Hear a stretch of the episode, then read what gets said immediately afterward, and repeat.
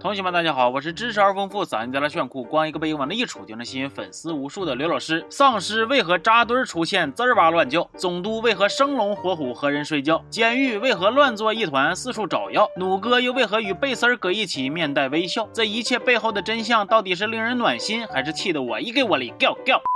今天咱们就一起走进《行尸走肉》第四季的解说。你别看这一季豆瓣评分八点八，分挺高的啊，但是它这个分再高也没有血压高。这一季那狗血气人的剧情太多了，现在简直就是无事岁月静好，挨个唠嗑；有事就开始刀人血压爬坡。你就比如在上一季结尾的时候，大家最关心的一个问题：总督去哪儿了？哎，这个问题的答案就直接把血压拉满。这部呢以插叙的方式给出了交代，说总督发现自己被瑞克偷家以后，就过上了流浪的生活，直到有一天他遇到了一一家四口大活人，也就是塔拉、丽丽这姐俩，以及姐俩的父亲，还有丽丽的闺女。总督人虽然渣呀，但是他也想拥有一个家呀。于是他很快和这家人打成一片，进而和丽丽单打独斗。哎，没错，到这个时候了，剧中又给总督安排了一条感情线。总督，你可真是做人不缺爱呀，傻妹妹，他是坏男人，别被他给骗了呀。后来姐俩的父亲因病去世，总督还带着剩下的仨人一起出去寻找更安全的地方。然而，正当我以为总督这是要洗白白的时候，咔，剧情又开始拐弯了。总督领着他他们出门，遇上。了自己曾经的手下，如今人家也是带领一帮人过日子的老大了。手下好心收留总督，但是总督那个坏心眼子闷着闷着的又开始躁动了。他咔咔痛杀了几个队内的话事人，自己上位。他再次展现出领导魅力，给这帮人咔咔一顿洗脑啊！哎，总督就这么东山再起了。那你猜接下来他要干啥呢？哎，去监狱呗。那你说现在监狱这边明知道总督那么大个威胁，还搁外边闲逛呢，那是不是得层层防护，天天搜寻呢？哎，并没有。监狱这边让人上火的地方更多。他们开局一个岁月静好。瑞克开始种菜、养猪、听音乐。对于总督的下落，也是处于一个待找不找的状态。但是，一集过半，这边就开始内忧外患了。首先是出去找东西，小分队遭遇了意外。一个叫鲍勃的酒蒙子不拿别的，非得拿酒，就导致酒柜倒塌，进而引发了一系列的连锁反应。最后，小分队痛失战友，而这个战友还是贝斯儿新处的对象。你说你也是该着？那没有主角的命，就别跟主角团处对象了呗。你瞎说啥实话？完了，那边瑞克也没闲着，他出去打个野，碰到一个向他求助的女人。瑞克在此展开了经典三问：你杀过多？少丧尸？你杀过多少人？为什么？这三个问题也被瑞克团的其他队友沿用，是衡量新人是否可以入伙的重要标准。要说这个女人呢，其实也有点来者不善，她想把瑞克投喂给自己丧尸化的对象不成，最后绝望的自杀了。而刚才这两波危险只是开胃小菜，接下来那才叫一个闹挺。监狱外边靠在围栏边上的丧尸越来越多，围栏眼瞅着就要破防了，咋回事呢？哼，因为有对心理扭曲的小姐妹在拿这个耗子喂尸，把丧尸当朋友了。你说这不是坑人吗？而围栏之内的大人也。被一起传染病搞得是手忙脚乱。由于现在的大前提是所有人都被丧尸病毒给感染了，不管你怎么死，死后都会变成丧尸。所以现在这个传染病呢，不但一个传染俩，还导致死者在狱中丧尸化，一通乱杀，监狱里边乱做一锅粥啊。此时，心理扭曲小姐妹的父亲被咬，临终前还把孩子托付给了卡罗尔。而正是从这儿开始，见证无数人生死的卡罗尔也逐渐狠了起来。他为了遏制传染病，直接把两个病人连杀带烧。他烧的其中一个人，还正巧就是锤哥的相好，这不是容易。引起内讧吗？所以当瑞克得知卡罗尔的所作所为之后，他为了监狱中的繁荣稳定，也不得不让卡罗尔离开。那这里呢，我插一嘴啊，其实起初对于这个杀病人这个事儿呢，我还存在一点疑惑，因为片中有几个小细节给我的感觉呢，是在暗示人不是卡罗尔杀的，他只是在替那个心理扭曲的小姐妹顶罪承认。但是后来他自己主动和锤哥坦白了，我呢也就不在这纠结了。说为了将传染病给遏制住，赫歇尔带头建立了一个隔离区，将有病的和健康的划分开来。很不幸，现在格伦和萨莎也都因。病被划到了隔离区中，他们又派了一个小队出去找药，而出去的小队呢，还又把大酒蒙子鲍勃以及痛失对象的锤哥给带上了。你就瞅出去这几个人啊，这哪像一个能一帆风顺的样啊？果不其然，找药小队屡次遇险，锤哥更是八十八十的得凿了一火车皮的丧尸啊。而这边迟迟未归，那边等着用药的隔离区也是有点顶不住了，咔咔这顿病变呢，病重的格伦也差点都没挺住，得亏这主角团福大命大，格伦萨莎都挺过来了，所以最后被咬的遇难的呢，都是一些路人的角色。这屋里忙得热火。朝天，屋外也是热闹非凡呐！一群丧尸攻破围栏，瑞克跟儿子就拿着枪一只一只的杀，最后丧尸杀没了，药也带回来了，这场农家乐传染病风波也可算是结束了。那么看到这儿，有同学可能也要问了，说：哎呀，咋感觉这没个主线剧情，全是一波又一波的小打小闹呢？确实啊，前几集的剧情还真就有点缺少灵魂主线，一直猥琐发育。直到那一天，总督再次出现在监狱前，总督先是抓住了出门干活的赫歇尔和刀女，然后用这俩人外加自己的部队。队威胁瑞克，想抢这个监狱的地盘。总督说：“你是要江山呢，还是要老头啊？”瑞克又是一顿神说呀，劝对面放下屠刀。但是对面是其他人都动心了，总督却生气了，他咔嚓一刀就把赫歇尔给杀了。双方展开交火，围栏被破坏，丧尸们也纷纷投入到战斗中。哎，这监狱也最终没能安稳几天，这老贺头也最终还是没能多活几集呀。一番混战之后，双方可以说是两败俱伤啊。毕竟工具人丧尸面前没有一个活人，他是不香的。更让总督难受的是，他跟人对线的时候立，丽丽家孩子在河边玩耍时被丧尸袭击下线了，总督就相当于再次痛失亲人，他又疯了。总督把瑞克一顿胖揍，却不料刀女抓住机会给了他致命一刀，而最后冲他脑袋补枪的，则是看透了他是啥人的丽丽。总督这个老变态呢，也算是下线了。其实搁这儿啊，我真是挺来气，也挺惋惜的。为啥就放任总督搁外边瞎晃呢？一点也不防备呢？我知道说剧情里边有交代，他们找总督找了好一阵子都没找着，生活也不能只有远方的总督，还得有现实的苟且。但是这放水放的也太狠了吧，直接接让总督过来一波带走，完了总督又火速下线，这一块我真是觉得有点可惜。当然了，从编剧的角度来说，这也是合理的。监狱要是不破防，那以后演啥呀？天天这种地养猪，大姐给我来瓶酱油呗，那不就剧终了吗？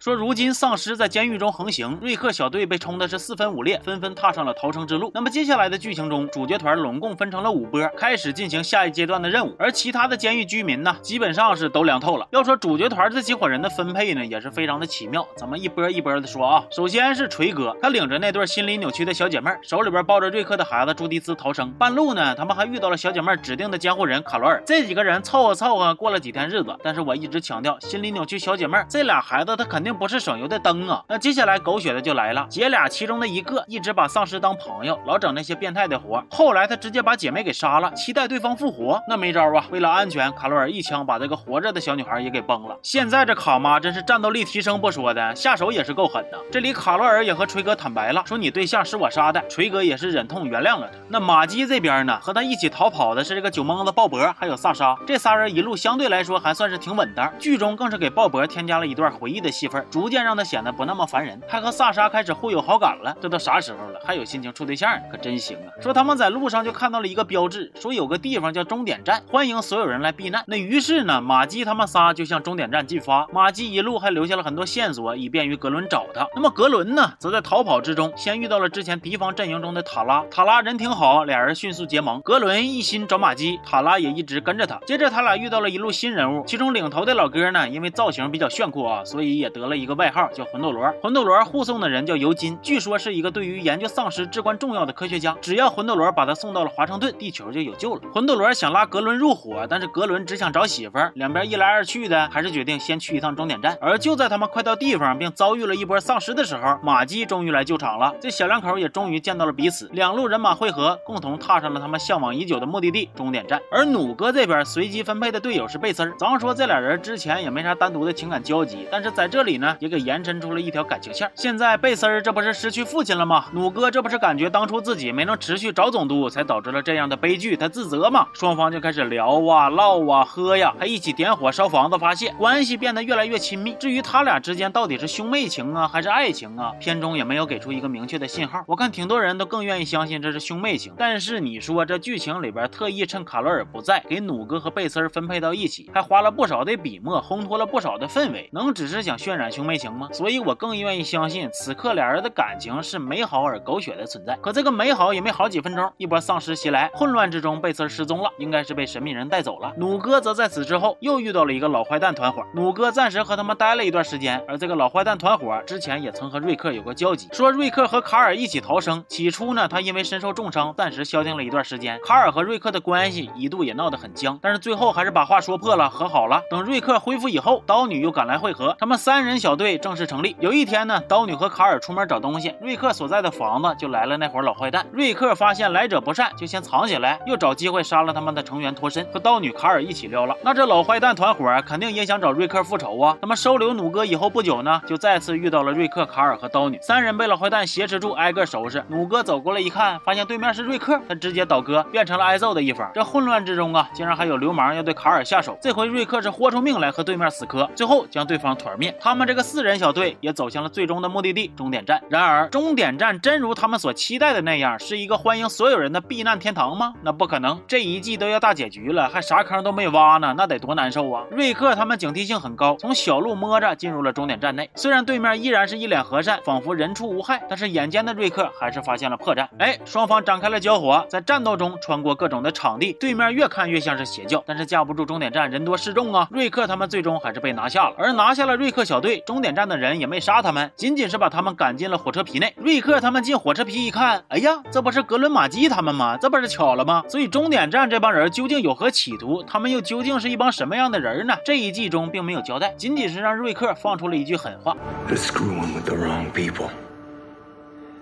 全剧就在这股神秘兮兮的气氛中结束了。咋样？看到最后结尾这一波大悬念，是不是直接又给血压拱上来了？在我看来呀，这一季有点承上启下过度的意思。前一半搞点小危险，然后把总督线给收尾；后一段队伍分散，一边刻画人物，一边引出新的反派的线索，同时还会时不时的来一段闪回叙事。说实话啊，这一季虽然评分很高，感情线很丰满，但是一口气看下来还真是挺累的。因为纠结来纠结去的还是那点事儿，推进起剧情来呢，还是很依赖时灵时不灵的丧尸病变，狗血的。大事件往往都是突然就来呀，不讲任何道理，而且还一整就来段闪回。以往讲剧情呢，我会给大伙儿捋着人物的情感世界，一点点往下走。但是这一季呢，我感觉是不太有必要了，主要是也真没有一个从头贯穿到尾的线索呀。主角团这一伙那一伙的分开的又太多，所以大伙儿呢就跟着我的节奏，这么一口气看完一季，应该也能整明白了，行吧？那么这期就说到这儿了，我是刘老师，咱们下期见，好。